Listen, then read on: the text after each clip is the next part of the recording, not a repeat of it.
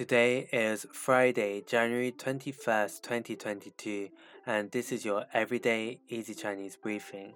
大家好，我是林老师, and in under 5 minutes every weekday, you'll learn a new word and how to use this word correctly in phrases and sentences.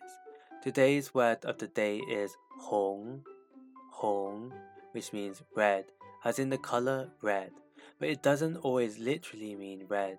Let's practice by making different words, phrases, and sentences with hong. The first word is wang hong, wang hong, which means internet celebrity. Let's look at each character of this word.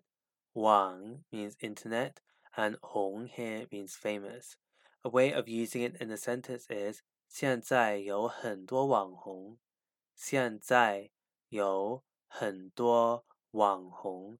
there are many internet celebrities now. Another word we can create with hong is hong cha. Hong cha. This means black tea.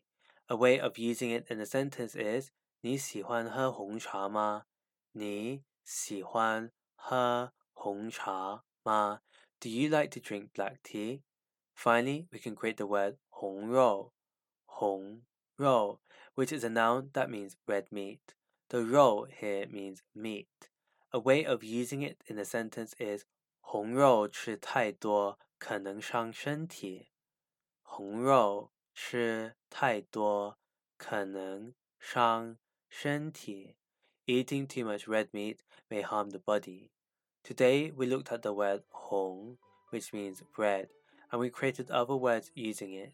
These are Wang Hong, internet celebrity, Hong Cha, black tea, and hong rou, red meat.